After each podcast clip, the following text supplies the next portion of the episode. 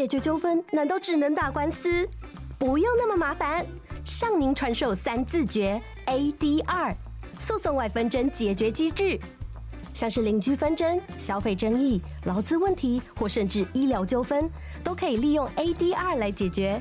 程序简单有效率，并且不用花大钱，方便、快速又和谐。遇到纠纷选择 ADR，不必打官司，让你省时又省钱。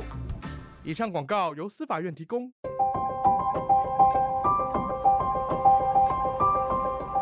一趟捷运的时间，听一本好书的精彩。林尔祥为您朗读。您好，欢迎您再次收听《天下好读》，我是林尔祥。今天为您介绍的这本书，之前有读过啊，叫做《不内伤不纠结：面对八种棘手同事》，作者就是职场专家，毕业于布朗大学和耶鲁大学的。艾美加禄，他曾经在布朗大学和宾州大学任教，而且是很多本畅销书的作者。今天我们想书摘的内容是：嗯，如果同事待你不好，为了一封讨人厌的电子邮件而觉得心烦，面对这些恶意，该如何加强你的主控感呢？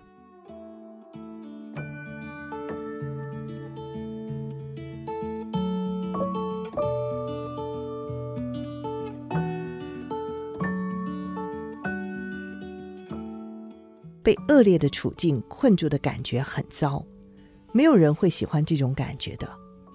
因此，就算你没有办法改变每一件事，你要采取一些措施来增强你的控制感，把心力集中在你确实有能力影响的事情上，无论这些事看起来有多么的微不足道，你可以控制的事，可能都是一些相当基本的事，也许。你没有办法要求你的同事应该如何对待你，但是做一些可以增强你的防御力的事，则是你可以决定的，像是睡一晚好觉、吃得好、运动，以及花一点时间待在户外。我知道，要一一做到这些基本事项，有的时候可能会让人觉得嗯吃不消，因为一天的时间永远不够用。但是不要忘记哦。小兵可以立大功，所以你可以从小事做起，专注于一个领域的进步。无论是增加有品质的睡眠，还是更坚持进行一项日常的锻炼，这都是很好的开始。当你对于如何运用你的时间和精力的自由度越高，你就越不会感觉自己被困住了。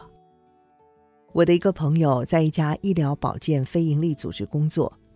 他的老板是一个缺乏安全感的人，对他所做的一切都进行微观管理。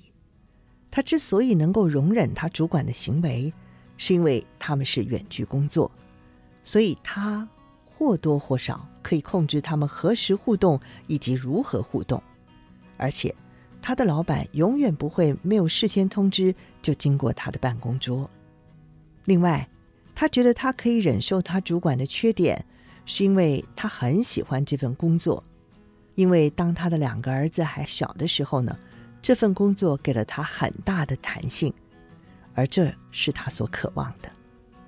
但是随着两个孩子逐渐长大，他就越来越受不了他的主管。然而，身为家里的经济支柱，他却没有办法断然辞职。于是，他试着去找一个同样能够给他所有他想要的福利和弹性的职缺。但是，一开始并没有任何替代的选择。遇到这种情况，他并没有两手一摊毫无作为，而是从小事做起，采取他所谓的“咖啡约会公式”。他开始邀请朋友和熟人出去喝咖啡，包括虚拟的，还有面对面的。他不知道这些谈话会把他指引到什么地方。而他心中对于新工作或新公司也没有任何具体的想法，但是迈出这一步，让他有一种能够掌握未来的感觉。每次谈话结束的时候，他都会问同一个问题：“你认为我还应该见其他什么人吗？”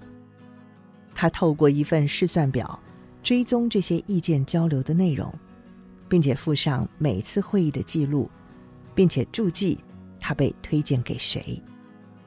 就在这个实验迈向一年，在第三十七次的咖啡约会之后，早期跟他一起喝咖啡的某个人跟他联络了，说他的公司有一个职缺，于是他很顺利的得到这份工作，离开了那位缺乏安全感的经理，让他大大的松了一口气。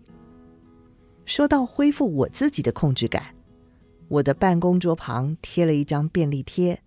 上面有一段从我朋友凯瑟琳的女儿的学校借来的金句，在每一天的开始，他们都会一起背诵这段文字。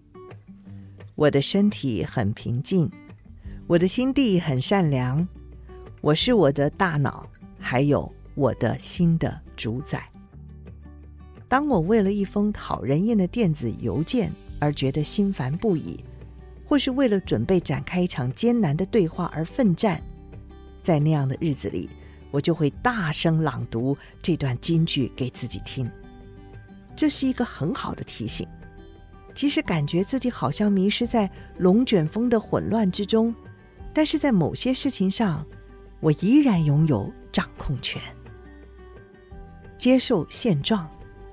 所谓拥有人际关系的复原韧性，有一部分在于能够接受我们不一定能够拥有我们想要的关系。以及我们没有办法跟所有人都相处融洽，即使你试着用同理心和善意说出你心里的话，别人也不见得会乐意接受的。